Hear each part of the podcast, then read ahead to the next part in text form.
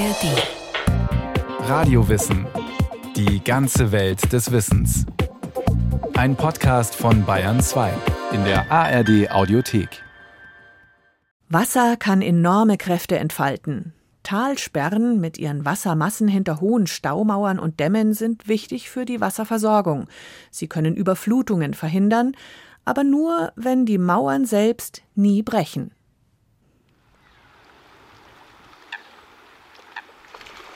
Der Brombachsee im fränkischen Seenland. Badestrände, Campingplätze und Freizeitanlagen, schattige Wälder, Bootsanlegestellen und Radwege locken hier Einheimische und Touristen an. Hier wird geangelt, dort gesurft oder mit dem Stand-Up-Paddle der See erkundet.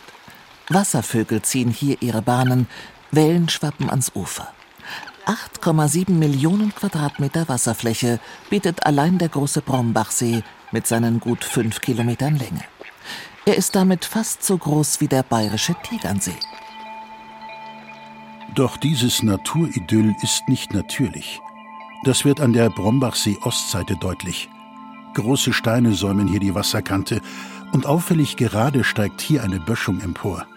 Nur mit Gras bewachsen und oben so breit, dass Fahrzeuge den Weg auf der Kuppe entlangfahren können.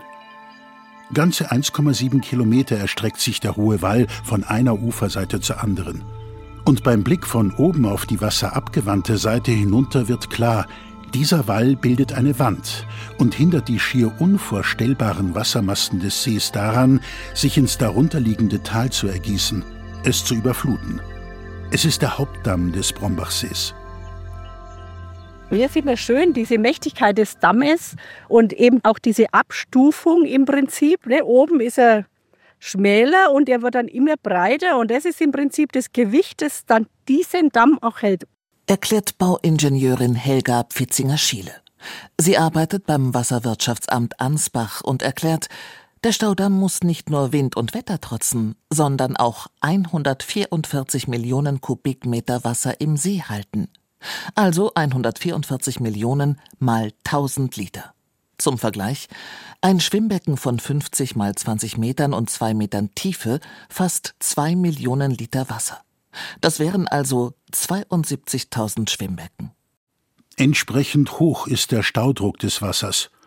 Um das Wasser im Tal sicher zu stauen, sind für den Hauptdamm am großen Brombachsee rund 3,5 Millionen Kubikmeter Erdreich nötig. Das haben genaue Berechnungen ergeben. Im Querschnitt sieht der Staudamm wie ein Trapez aus, also unten breit und oben schmal, bestehend aus mehreren Erdschichten. Der hat in der Mitte im Prinzip einen Dichtkern und an diesem Dichtkern angelagert ist dann das homogene Material, dichte Material und außen drauf, also das letzte dann, um im Prinzip das Gewicht dann auch für die, den Damm herzustellen, ist dann der Stützkörper. Beschreibt Helga Pfitzinger-Schiele. Lapidar gesprochen sorgt der Stützkörper also dafür, dass das Wasser den Damm nicht wegschiebt. Auf einer Schemazeichnung sieht es aus, als lehnten Erdmassen von beiden Seiten an einer senkrecht stehenden Mauer. Wobei keine Mauer, sondern das ist auch Erdmaterial, aber hoch vergütet, also wirklich kaum durchlässig und das ist also dieser Dichtkern, so bezeichnen wir das und außen ist dann im Prinzip das vergütete Material, Dichtmaterial und dann kommt der Stützkörper.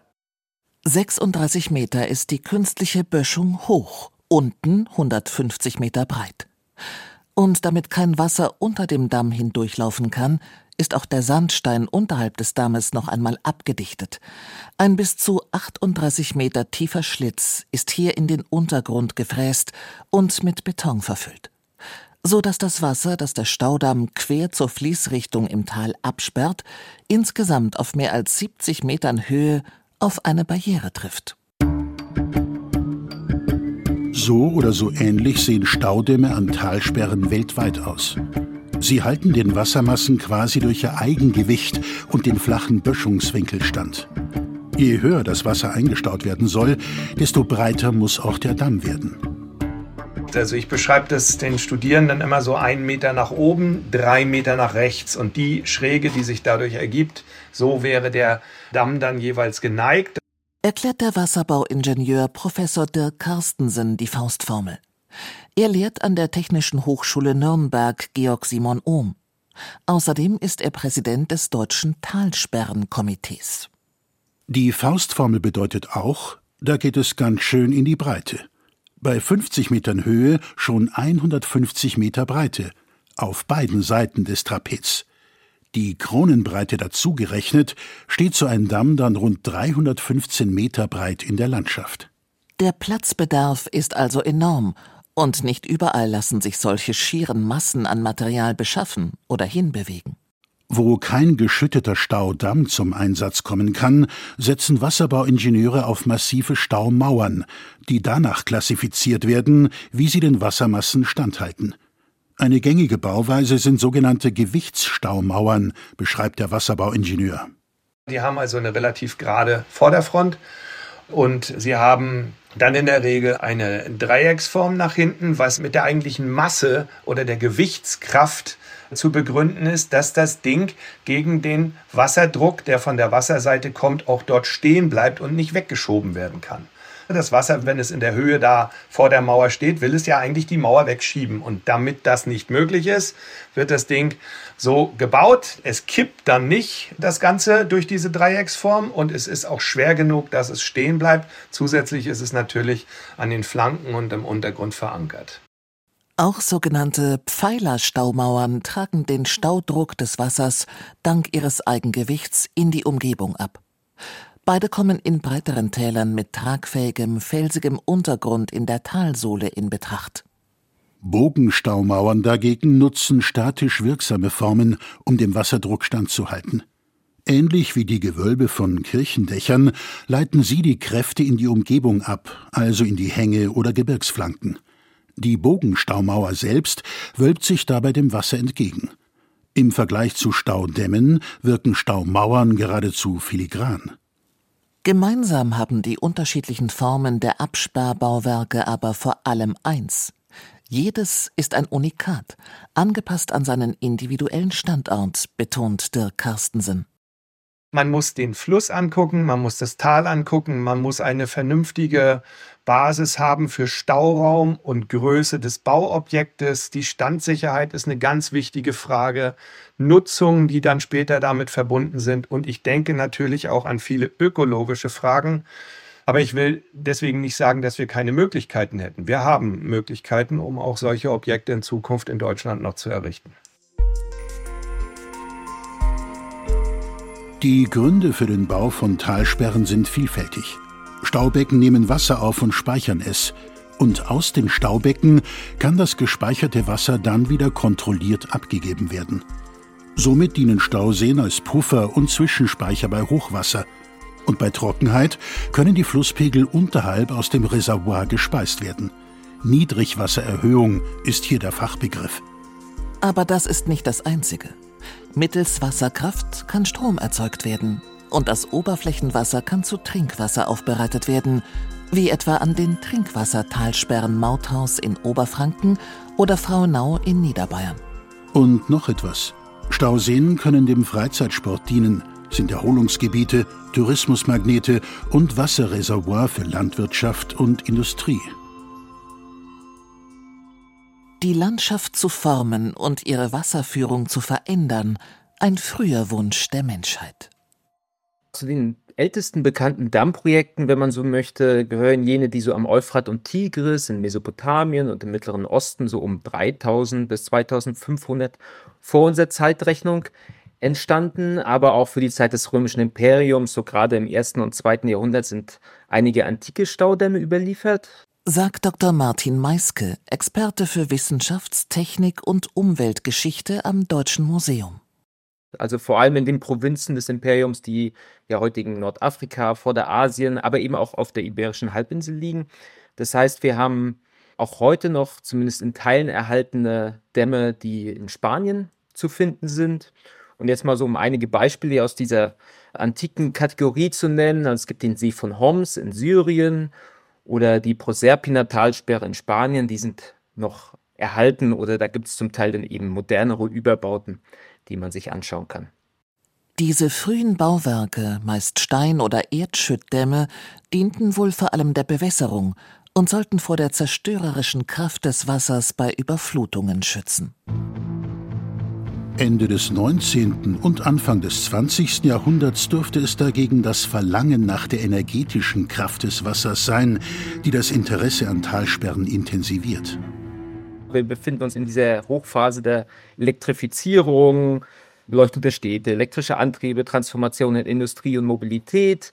In der Zeit werden eben diese größeren Wasserturbinen auch entwickelt und in Kombination mit entsprechenden Generatoren kann man eine größere Menge an Strom produzieren und natürlich entwickeln sich diese Baumaterialien auch weiter. Ja, also es werden in dieser Zeit im Laufe des 20. Jahrhunderts Unmengen an Beton genutzt und dessen Einsatz und Qualität entwickelt sich Anfang des 20. Jahrhunderts natürlich deutlich. 1924 wird im Süden Deutschlands das Walchensee-Kraftwerk fertiggestellt, das heute als Wiege der industriellen Stromerzeugung in Bayern gilt. In den 1950ern entsteht im Allgäu durch den Rosshauptendamm schließlich der Forgensee der flächenmäßig größte Stausee Deutschlands. Es gibt einen ganz großen Antrieb in den 30er und 40er Jahren auf beiden Seiten des Atlantiks, aber die Hochphase ist tatsächlich eher so in den 50er und 70er Jahren. Also was man jetzt im Gemeinhin so als die Zeit der großen Beschleunigung des globalen Wirtschaftswachstums und der Ressourcenmobilisierung beschreibt und dafür ist eben Wasserkraft auch ein Teil davon. Das weltweite Talsperrenregister der Internationalen Kommission für große Talsperren listet mehr als 59.000 große Talsperren. Als groß gilt eine Talsperre dann, wenn es vom tiefsten Punkt der Gründung bis zur Krone des Damms mehr als 15 Meter sind. Oder auch wenn mehr als drei Millionen Kubikmeter Wasser gestaut werden. Maßstäbe, die die mittlerweile gebauten oder geplanten Absperrbauten längst übertreffen. 300 Meter und mehr messen die höchsten Bauwerke auf der Liste der Internationalen Kommission. Damit sind sie zwar nur so hoch wie etwa der Eiffelturm in Paris, doch die Absperrwerke stehen ja eben nicht frei in der Luft, sondern stemmen sich riesigen und somit gewichtigen Wasserreservoirs entgegen. Die Volumina der Speichervermögen sind so groß, dass sie nicht in Millionen, sondern in Milliarden Kubikmetern angegeben werden. Und auch das gehört zur Wahrheit über Talsperren. Die Bauwerke bringen nicht nur Licht, sondern auch Schatten in die Täler. Weil diese Eingriffe natürlich starke Nebeneffekte haben, wie Erosion, Abfall von Grundwasser in den Regionen. Sagt Technik- und Umwelthistoriker Martin Meiske. Aber nicht nur das. Man schätzt so ungefähr, dass so 40 bis 80 Millionen Menschen inzwischen umgesiedelt werden mussten. Oft ist es auch so, dass die ländlichen Gemeinden, die dann da häufig ja betroffen sind, auch andere Formen der Landschaftsnutzung oder auch der, der Wassernutzung haben, die damit in Konflikt stehen mit diesen Ausbauten. Die dann aber den Wassermassen weichen müssen. Das sind ja oft ländliche Gemeinschaften, teils indigene Communities. Das sind dann ganz asymmetrische Machtkonflikte mit großen Unternehmen, mit Staaten, die sozusagen dann diesen Ausbau vorantreiben. Und da werden natürlich auch nicht zuletzt die Agrarflächen und Flussläufe, sondern auch so erinnerungskulturell bedeutende Städten durchschnitten oder überflutet. Und das ist auch Teil des Konflikts. Dazu kommen Auswirkungen auf das Ökosystem, wenn aus Feldern und Wiesen plötzlich Seen werden oder Flussbetten nicht mehr trocken fallen. In aufgestauten Seen können sich Mückenlarven vermehren, die Krankheiten übertragen. Künstliche Dauerbewässerung kann zu einer Versalzung des Bodens führen und ausbleibendes Wasser unterhalb von Talsperren hat nicht nur Auswirkungen auf die Fischpopulationen und deren Wanderrouten, sondern auch auf die Menschen am Unterlauf der Flüsse, die gegebenenfalls vom Fischfang leben. In den 1990er Jahren drängen Umweltschutz- und Menschenrechtsorganisationen daher darauf, die sogenannte World Commission on Dams einzusetzen. Das Expertengremium spricht in seinem Abschlussbericht im Jahr 2000 von einem positiven Effekt von Staudämmen auf die Entwicklung vieler Länder, denen aber oft enorme soziale und ökologische Schäden gegenüberstünden.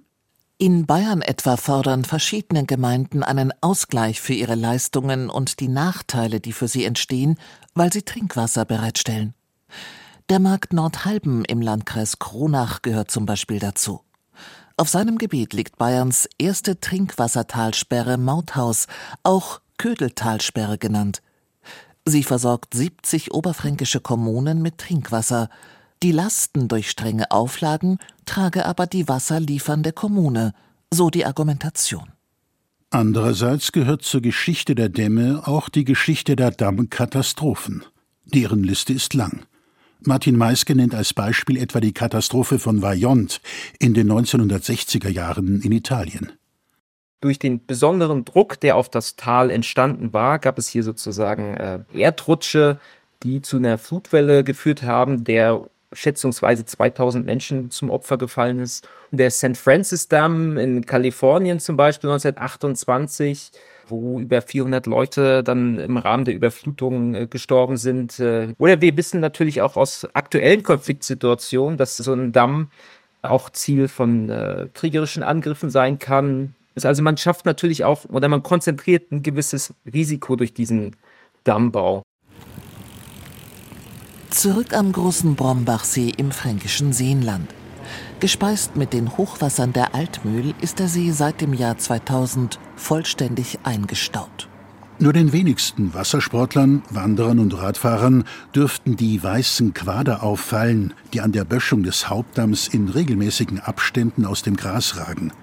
Messpunkte für die Dammüberwachung, erklärt Thomas Keller vom zuständigen Wasserwirtschaftsamt. Also wir haben über 4000 Messpunkte, die untersucht werden. Wir untersuchen Dampfverformungen, wir untersuchen Höhenlagen, wir untersuchen Wasserdrücke, also ein, ein Potpourri an, oder ein Blumenstrauß an Sicherheitsmessungen. Und wenn Sie rein optisch, und auch das gehört dazu, regelmäßige Dammbegehungen, eine feuchte Stelle erkennen würden, dann müssten sofort die Alarmanzeichen losgehen. Auch überspült werden darf der Damm nie. Sogenannte Hochwasserentlastungsbauwerke schützen bei Stauanlagen daher vor einem unerwünschten oder unkontrollierten Anstieg des Wasserspiegels im Staubecken. Quasi wie der Überlauf bei einem Waschbecken, die kleine Öffnung oben am Rand, die das Wasser ableitet, bevor es über den Beckenrand schwappt und das Badezimmer überschwemmt, leiten diese Entlastungsbauwerke ein zu viel an Wasser ab, bevor es durch ein Überlaufen Schaden anrichten würde. Kontrolliert wird aber nicht nur von außen. Etwas abseits, hinter einem Zaun, liegt der Zugang zum sogenannten Krafthaus. Zwei Durchströmturbinen und Generatoren erzeugen hier Strom aus dem Wasser, das aus dem See abgelassen wird. Quasi nebenbei, denn der eigentliche Zweck des Speichersees ist die Anhebung der Niedrigwasserführung in den Flüssen unterhalb. Zutritt haben hier nur Berechtigte, denn von hier aus führt auch ein Tunnel in den Damm. Also wir sind jetzt im Damm des großen Brombachsees. Wir laufen quasi jetzt in Richtung Wasserfläche in das Dammbauwerk hinein und da hindurch und sind am Ende dieses äh, Kontrollwegs dann rund 30 Meter unter Wasserstand. In regelmäßigen Abständen sind Druckanzeiger an den Betonwänden des Gangs angebracht. Farbige Markierungen am Boden und an den Seiten dienen als Orientierung für Messungen. Jede Fuge ist bemaßt, sodass jede Veränderung bemerkt werden würde. In der Mitte des Damms angekommen, führt eine schmale Treppe ein Stück im Damm nach oben. Hier verläuft der Kontrollgang einmal durch die komplette Länge des Damms, 1,7 Kilometer. Neonröhren erhellen den Tunnel, der sich in der Ferne in einer ganz leichten Biegung verliert. Ein leises Plätschern erinnert daran, dass auf der anderen Seite der Betonwand ein riesiger See liegt. Ein Plätschern, das für Thomas Keller kein Grund zur Beunruhigung ist. Das ist jetzt so Zusammenfassung von mehreren Blöcken, wo wir das anfallende Sickerwasser, was immer kommt, Erdbauwerk ist ja nie hundertprozentig, anfällt. Und, und für uns ist eben wichtig, wie viel ist es? Ist es im tolerierbaren Rahmen? Haben wir eine Veränderung? Gibt es eine Tendenz nach oben? Darum müssen wir es auch wiederkehrend immer wieder messen, wird auch aufgezeichnet, dass die geringste Abweichung eventuell zu Maßnahmen führen würde. Als letzter Ausweg aus einer Katastrophe bliebe die Notabsenkung. Dann würde dem Brombachsee quasi der Stöpsel gezogen und die Flüsse unterhalb müssten das Wasser ableiten. Entsprechend hohe Pegelstände wären die Folge. Wasser ist der Quell des Lebens. Wo es fehlt, geht nichts mehr. Industrie, Schifffahrt und Landwirtschaft hängen vom Wasser ab. Es erzeugt Energie und ist nicht zuletzt unser wichtigstes Lebensmittel.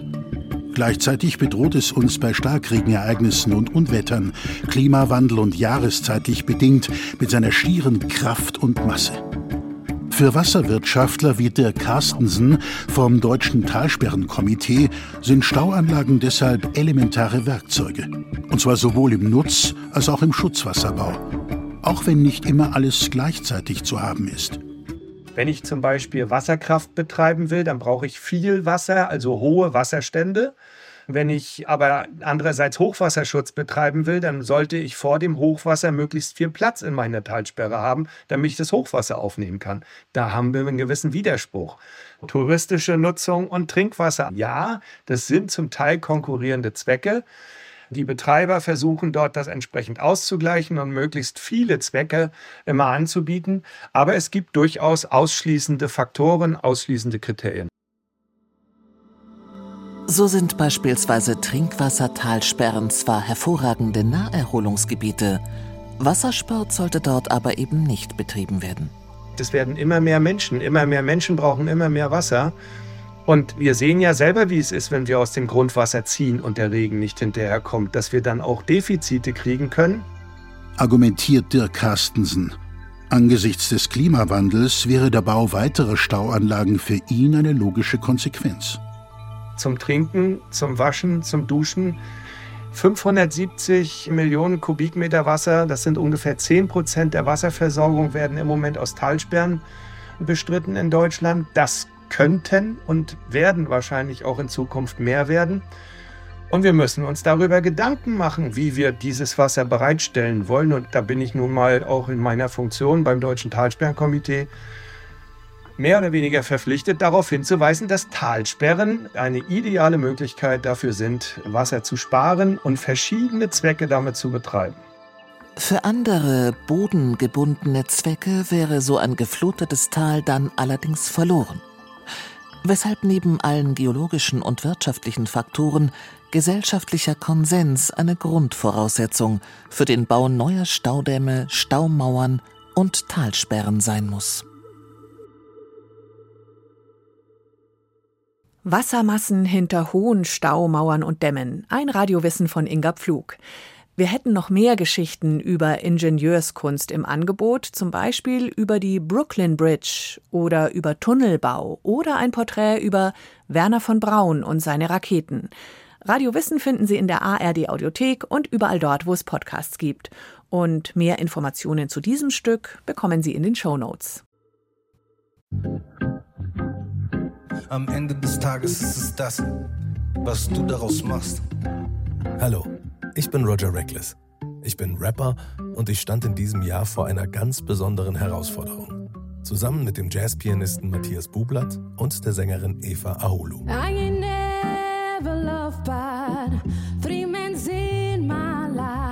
Challenge ist, dass wir sechs Songs bekommen haben aus dem Jahr 1923. Und diese Songs sollen wir jetzt in die heutige Zeit transponieren. Ob das geklappt hat und wie es damals im Vergleich zu heute war, als schwarze Person zu leben, das erfahren Sie in der neuen Videodoku Challenge 1923. Drei Menschen, sechs Songs. Und am Ende ein Konzert. Hoffentlich. Schauen Sie sich's an. In der ARD Mediathek.